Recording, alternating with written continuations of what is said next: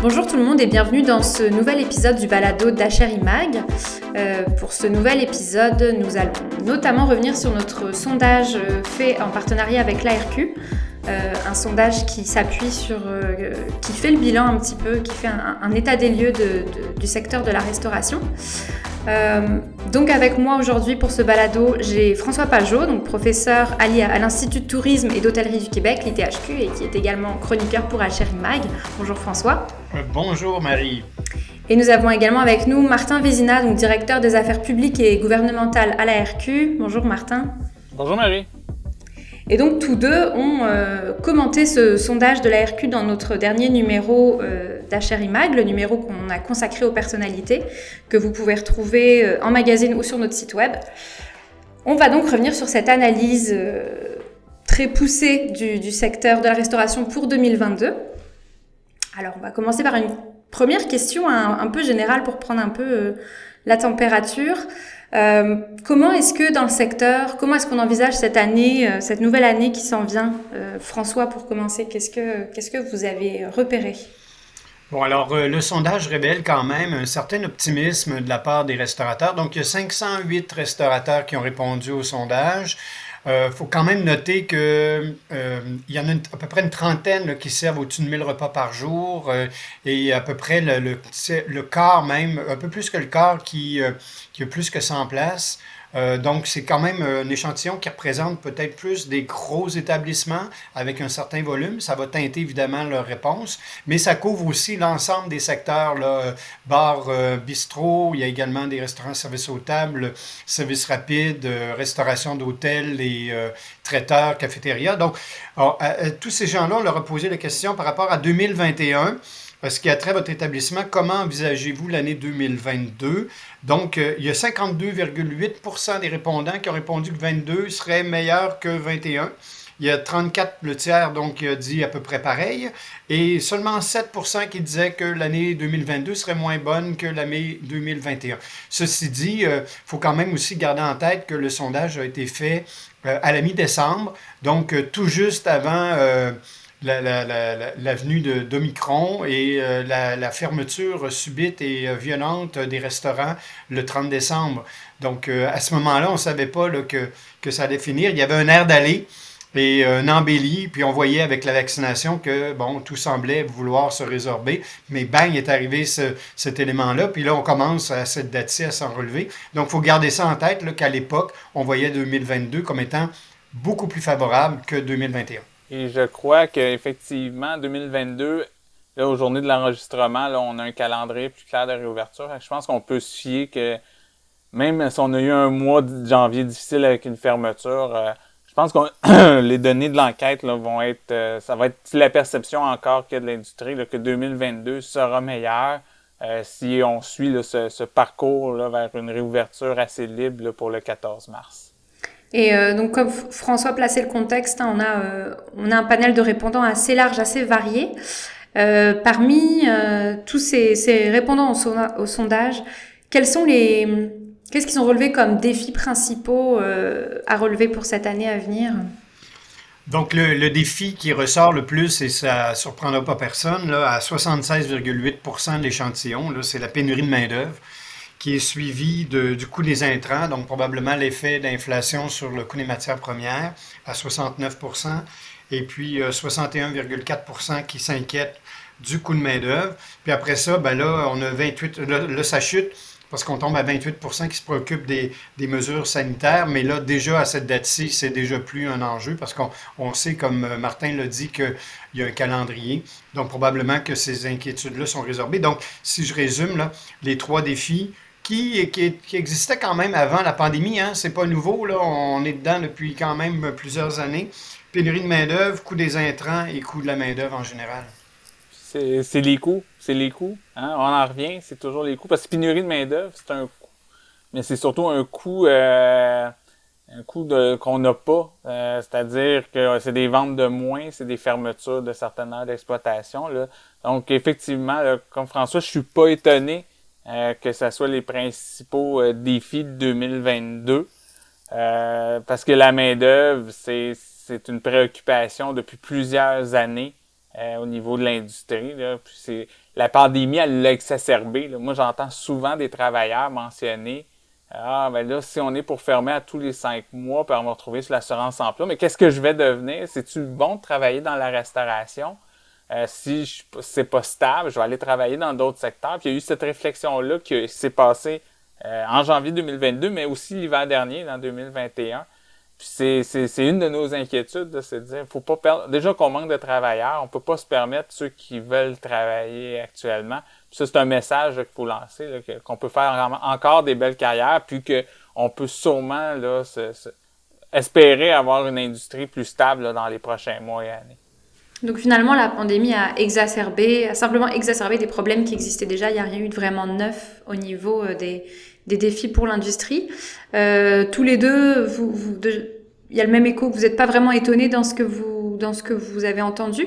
Est-ce que malgré tout, dans ce sondage, il y a des résultats qui vous ont surpris? Est-ce qu'il y a des données que vous aviez un peu moins vu venir? Justement, par rapport à ces, euh, ces défis-là, moi, je suis étonné que le remboursement des prêts apparaisse pas. Donc, il y a vraiment un enjeu, là, pour moi, financier qui semble ne pas être sous le radar des restaurateurs. Donc, euh, la fin des mesures d'aide gouvernementales sur le loyer et la main-d'œuvre, qui tôt ou tard va évidemment s'éteindre. Et à ce moment-là, bon, donne lieu peut-être à plus d'inquiétude. Et également, les prêts qui ont été octroyés, là, il y a des prêts pardonnables, mais quand même, il y a des prêts qui, qui ont alourdi la dette de beaucoup d'établissements. Et puis là, bon, ben là, c'est pas ressorti, ça. Euh, donc, probablement qu'on pensait bien s'en sortir, ou en tout cas surfer là-dessus pour un bout, là. Mais, euh, mais moi, je lève le, le, flag là, pour, euh, pour ramener un petit peu pas d'inquiétude, c'est pas de l'angoisse que je veux créer, là, mais par rapport à une préoccupation au niveau de la rentabilité, parce que l'argent qu'on a eu en prêt, il va falloir le rembourser un tout ou tard. Donc, ça veut dire du profit qui va être consacré à ce remboursement-là. Ça, je suis, d'accord, François. C'est vraiment ce qu'on n'a pas vu euh, dans le sondage, euh, c'est la surprise qu'on ne voit pas dans le sondage. C'est-à-dire personne ne parle de, ces difficultés financières-là qui pourraient survenir. Moi, il y a une chose que je vois euh, qui apparaît dans le sondage de données, mais qu'une des solutions à privilégier pour la pénurie de main-d'œuvre, on parle de faciliter l'embauche des travailleurs surreprésentés.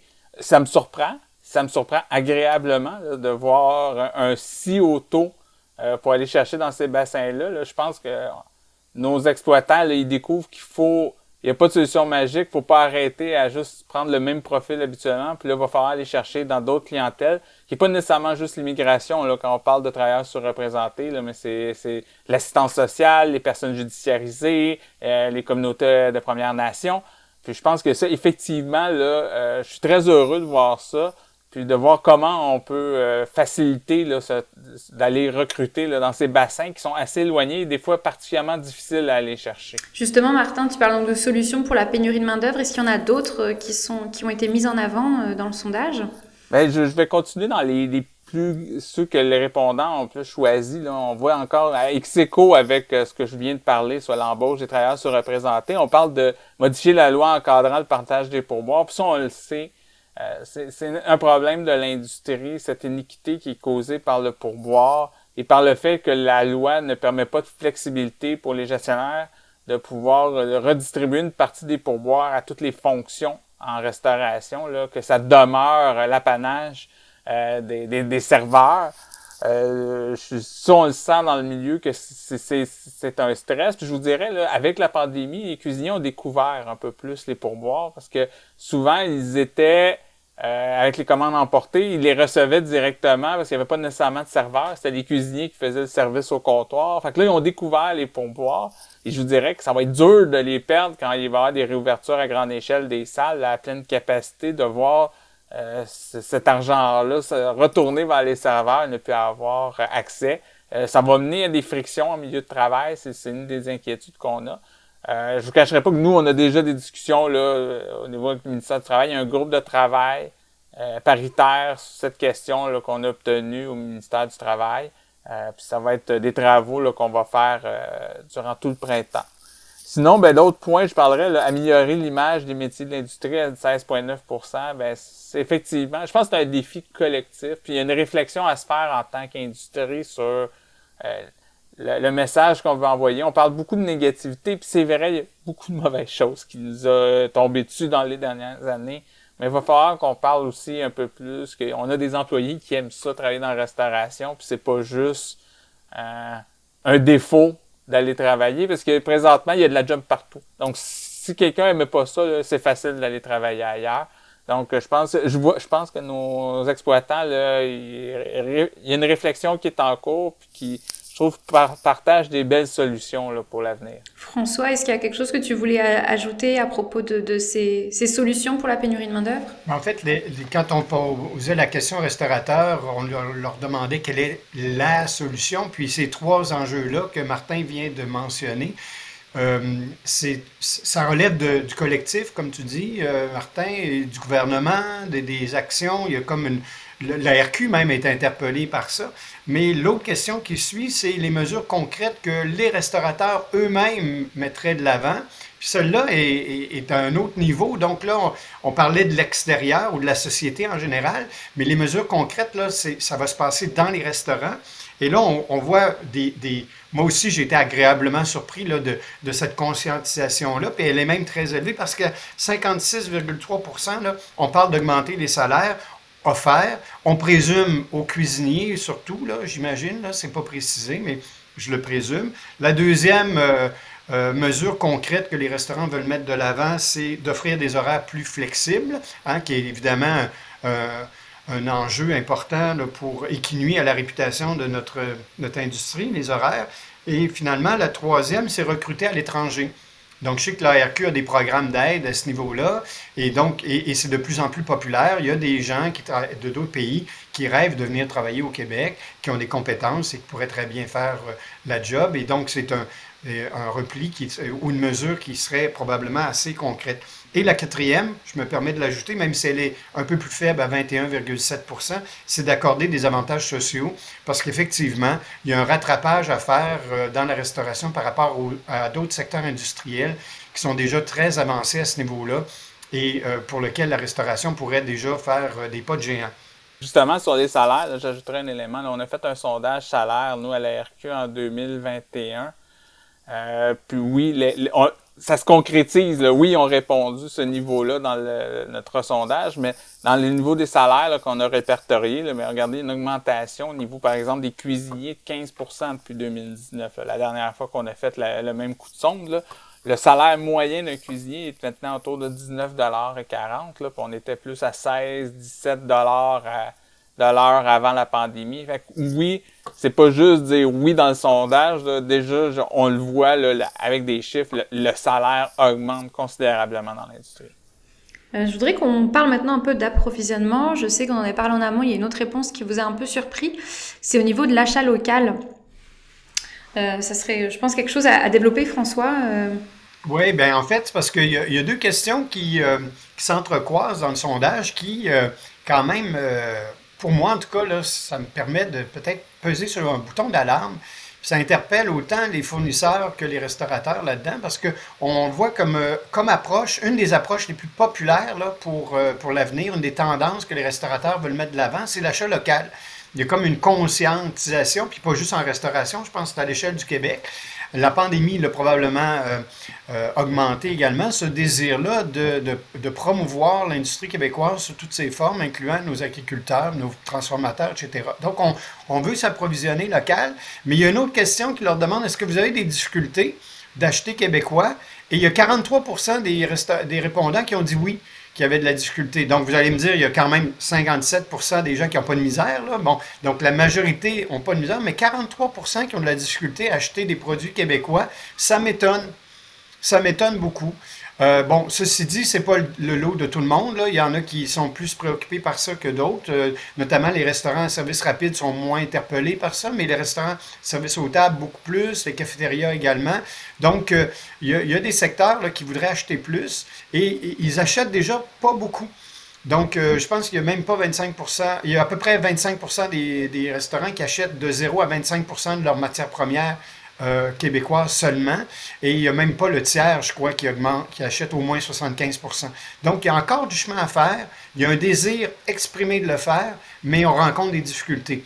Le sondage ne nous permet pas d'en dire plus. Là. Je ne sais pas pourquoi, c'est quoi ces difficultés-là. Mais quand même, euh, je me permets de le soulever parce que euh, pour moi, c'est un, un, enjeu d'avenir. Puis il y en a un autre aussi, là, un autre enjeu dont je vais parler après, mais peut-être que Martin veut réagir là-dessus, peut-être. Tu sais, sur l'achat local, effectivement, ce serait surprenant ces, ces, données-là. Euh, puis c'est ça, va falloir regarder pourquoi. Euh, parce qu'il y, a différents enjeux. Est-ce que c'est des fois, il y a des produits qui sont québécois, mais qu'ils ne connaissent pas cette provenance-là? Ça, c'est à réfléchir, parce que peut-être ils utilisent des, des légumes de saison, puis ils ne catégorisent pas ou ils pensent pas que c'est de saison.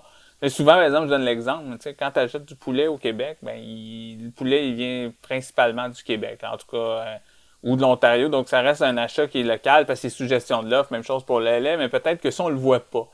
Euh, il y a des, on sait qu'il y a des marchés, par contre, qui sont plus durs en approvisionnement local. J'ai des chefs qui, qui désirent travailler avec les produits de la mer québécois, par exemple, où c'est extrêmement difficile d'y avoir accès. Euh, parce que, ben, vous savez, nos produits sont tellement de bonne qualité que les marchés asiatiques sont déjà OK, puis ils vont les acheter à, prix fort. On n'est pas compétitif, loin de là c'est peut-être ça aussi une réflexion à avoir de est-ce qu'on on utilise tous les mécanismes ou il y a certains produits effectivement qui nous échappent en approvisionnement local parce qu'ils se dirigent tous à l'exportation.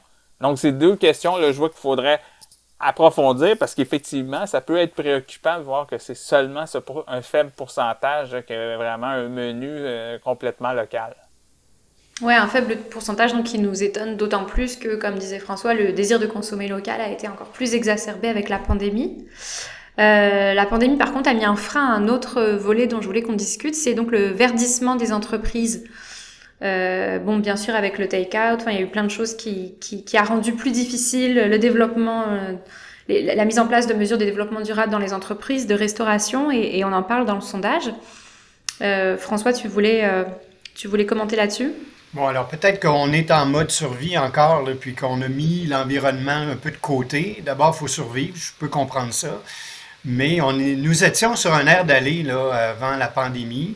La pandémie a peut-être mis euh, pause sur l'élan et euh, on voit que euh, l'éco-responsabilité, dans, l'ensemble des pratiques que ça implique, touche seulement 14% des restaurateurs qui ont répondu au sondage. C'est pas beaucoup pour moi. Peut-être pour d'autres vont dire non, c'est un progrès. Il y en avait moins que ça avant, mais pour moi, je pensais qu'il allait avoir un élan beaucoup plus, fort. Donc, je me permets là aussi de, manifester mon étonnement, voire ma déception de voir que l'éco-responsabilité soit aussi euh, bas dans l'agenda des, restaurateurs québécois. Mais ceci dit, c'est peut-être une question de temps là, avant qu'on prennent un peu le dessus puis que le nez euh, soit au-dessus de la surface de l'eau avant qu'on euh, y remette un petit peu plus d'effort. Et j'imagine aussi que la RQ s'y prépare. Oui, je crois que c'est une phase et c'est effectivement, je pense que François a bien compris. Je pense que c'est la notion de survie. C'est que là, on, on, va tenter de survenir, puis on, de survivre là, ces années pandémiques, ou en tout cas, au moins, peut-être, on va être encore en pandémie, mais au moins, on va être capable d'exploiter convenablement. Donc, on va pouvoir revenir à cette ces réflexions-là. Mais je vous dis, avant, avant l'arrivée de la COVID-19, c'était sur le radar de tous. Là, c'était euh, et on avait des demandes des membres là, qui voulaient verdir euh, leur exploitation, que ce soit au niveau de l'utilisation des contenants de plastique, euh, que ce soit au niveau de la collecte des matières organiques. Moi, j'ai des membres qui nous demandent pourquoi moi j'ai pas de bac brun? Pourquoi j'ai pas accès? Parce que j'en génère, moi, du, de, la matière organique qui pourrait être intéressant. Puis c'est effectivement vrai que les municipalités ne les n'offrent pas nécessairement le service et que les privés, mais c'est pas tous les privés qui ont qui, qui, veulent qui ont des routes complètes pour, pour avoir tous les restaurants là, euh, d'un village ou d'une ville. Donc, je pense qu'il y a une volonté. Euh, peut-être que là, ils sont pas, ils sont plus là, mais je regardais un autre élément au niveau de la solution augmentation des coûts. Là. On a quand même le tiers qui nous a dit que la lutte au gaspillage va être euh, un élément important. Puis ça aussi, c'est un volet le développement durable, le gaspillage alimentaire. Ça, moi, je le dis depuis toujours, un exploitant qui, fait du gros gaspillage alimentaire, ben, c'est un exploitant qui perd énormément d'argent et qu'il va fermer. Hein. Je peux pas croire, par exemple, que des protéines animales, euh, on les perd. Parce que au prix qu'elles sont, euh, c'est de perdre littéralement de l'argent puis de pas pas être profitable. Euh, d'agir ainsi. Donc, de voir ça, ce, le tiers qui dit ah, on va travailler sur le gaspillage alimentaire, mais déjà là, on voit, on voit où on peut faire des gains tout en verdissant notre exploitation, là, parce qu'il y a des économies. Là. Je pourrais vous parler aussi d'économie d'énergie, c'est-à-dire peut-être regarder où on peut faire des économies d'énergie dans l'exploitation d'un resto au niveau des fours, des hottes, tout ça. Il y a des économies d'argent aussi là-dessus. Donc peut-être quand on va sortir la tête de l'eau, là, n'aura plus des fardeaux de dettes, comme François a parlé, mais peut-être là, on va pouvoir s'attaquer de front là, à ce chantier. Comme on, parle des finances, euh, justement, il y a un résultat du sondage qui dit que donc 79,1% euh, euh, des restaurateurs donc, qui ont répondu ont augmenté leur prix pour répondre à l'augmentation du prix des intrants. Est-ce est-ce qu'on peut voir ça comme une solution euh, pour l'avenir du secteur ou euh, est-ce qu'il va falloir trouver d'autres moyens de, de réagir à l'augmentation euh, des prix? Ben, moi, ça me, je l'ai compris puis je l'ai senti dans le marché là, des, des, que ce soit des chaînes, des indépendants, mais le, 10% qu'on voit là, dans le sondage d'augmentation de, prix de 10%, c'est ce que j'entends sur le terrain. Est-ce que cette augmentation-là va pouvoir se continuer? Est-ce que le consommateur va être prêt à, accepter ces hausses-là, c'est là qu'il falloir voir. Parce que oui, ils ont accepté au printemps, peut-être ils vont accepter cet hiver. Il y avait beaucoup d'épargne hein, chez, les, les citoyens, chez les, euh, euh, les, citoyens québécois. On avait beaucoup d'argent à dépenser, donc on n'était pas sensible à cette augmentation de prix. Mais là, avec l'augmentation du panier alimentaire en épicerie, qui s'ajoute de plus en plus pour multiples raisons, que ce soit la pénurie de main-d'œuvre chez les transformateurs, le camionnage qui coûte plus cher, certains produits alimentaires qui, a eu des problèmes de production, la céréale pour faire des pâtes alimentaires, on a vu des augmentations de coûts importants dans ce secteur-là. Euh, si le panier augmente, est-ce que le, client ou le, citoyen va décider de ben là, comme mon panier d'épicerie coûte plus cher, je vais être obligé de couper sur ma facture de restaurant. Et si les prix de restaurant commencent à continuer à augmenter, est-ce que les gens vont faire le choix de A, ne plus y aller, de B, de réduire ses visites, ou C, ce qui est souvent le cas, de réduire sa consommation au restaurant, pas le nombre de visites, mais le nombre d'items commandés, c'est-à-dire, ben, par exemple, le dessert n'apparaîtra plus sa commande. Les gens vont dire, ah, on va prendre le dessert, le café à, à la maison, mais on va juste prendre le plat principal. Ça, ça se voit. On maintient la facture moyenne au prix habituel. C'est juste que, vu qu'il y a une augmentation du prix pour maintenir cette facture-là, euh, on demeure, euh, le, client y coupe. Moi, je constate, merci. Je constate aussi, par contre, un, élan collectif. Alors, quand les deux, 22 000 restaurants du Québec, tant qu'ils sont en concurrence quasiment pure, c'est sûr que le prix va avoir tendance à rester bas parce que euh, le premier qui bouge perd. Mais là, c'est sur toutes les lèvres qu'on on sait que l'inflation est élevée. On était confinés, on nos salles à manger étaient ouvertes, on les réouvre, les gens sont pressés de revenir dans les restaurants. Donc, il y a, comme un, contexte actuellement qui est rassurant et qui nous permet d'envisager des hausses de prix même assez importantes, puis en sachant quand même que les clients vont venir. Donc, les, les mises en garde de Martin sont tout à fait justes mais je pense que les clients, euh, il y a une propension actuellement à accepter des augmentations de prix. On le voit également dans les pourboires qui sont super généreux. Donc, euh, moi, je crois qu'il y a de la place. Euh, l'effet peut-être qui est vraiment positif là-dedans, là, c'est qu'il y a des restaurateurs qui résistent depuis des années à augmenter leur prix de vente de peur de vider leur salle à manger, au risque même de ne pas être rentable. Hein. c'est ça qu'on, le discours qu'on entend. Puis là, tout à coup, j'entends des gens qui disent, ben là, j'ai pas le choix, j'augmente, puis j'augmente de 10, voire même 20% dans certains cas. Et du coup, euh, euh, ben là, on, couvre nos prix, puis là, on va créer peut-être un espace de rentabilité, puis on va peut-être arrêter de dire que la restauration n'est pas rentable, puis de viser 5 on va commencer à viser du 10 puis du 15 de profit euh, en bas de la ligne. Donc, euh, il y a peut-être un phénomène là, de conscientisation, puis comme il est collectif, ben ça devient plus équitable pour tout le monde parce qu'il n'y a pas de risquilleurs dans, dans l'eau. Tu as raison sur ce point-là, là, au niveau du rattrapage des prix pendant de nombreuses années, de 2014, 2015, 2016, les restaurateurs n'augmentaient pas les prix. les clients étaient très, très, très sensibles à les augmentations de prix.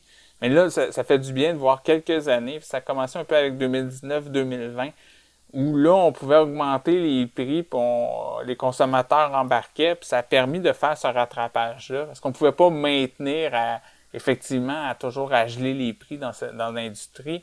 Euh, à, un moment donné, on va arriver, comme François le dit, à ne pas être euh, profitable, puis à, toujours générer euh, des, des, marges tellement minces que ça vaut plus la peine d'exploiter une entreprise.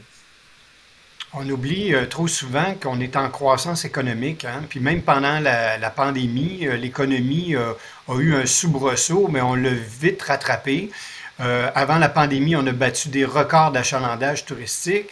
Alors, moi, j'arrive avec la, conclusion qu'on est présentement dans une période prospère. Mais dans une période prospère, ben, on devrait être rentable. Euh, et c'est même dans ce moment-là qu'il faut faire des réserves pour les années difficiles qui risquent de suivre normalement. Donc, il n'y a pas de raison que les restaurateurs soient mis de côté pendant cette période-là. En période de prospérité, ça devrait être le temps justement de générer des profits, donc d'augmenter les prix euh, comparables euh, au téléphone, au prix du lait, au, euh, donc tout augmente. Donc nous aussi, on devrait suivre la cadence, malheureusement, mais c'est comme ça que, que la business fonctionne.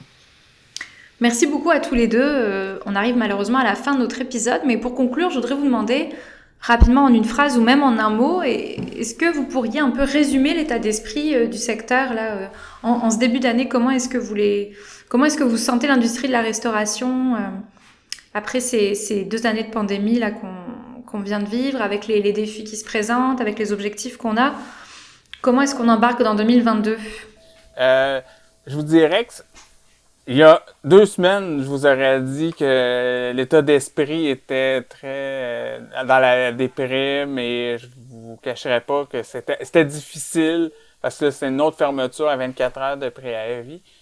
Là, aujourd'hui, on a eu on a eu des bonnes nouvelles d'un plan de match pour euh, recommencer à exploiter possiblement à 100% de notre capacité.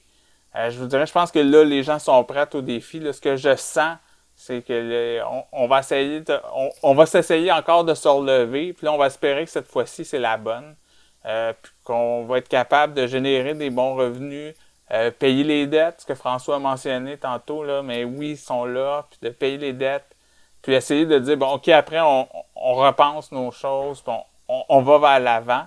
Mais c'est sûr qu'il y a toujours des défis. Il va y avoir toujours un défi qui va rester, qui va être la pénurie de main-d'œuvre. C'est sûr, il va toujours falloir qu'on continue en tant qu'industrie de réfléchir à comment on peut trouver des solutions, puis à, implanter des solutions autant au niveau de l'exploitation dans, dans, le restaurant lui-même, mais aussi euh, par rapport à des, des objectifs collectifs là, euh, au niveau euh, gouvernement ou au niveau industrie. La pandémie a révélé que la restauration est un service essentiel dans notre société. Les gens en ont besoin.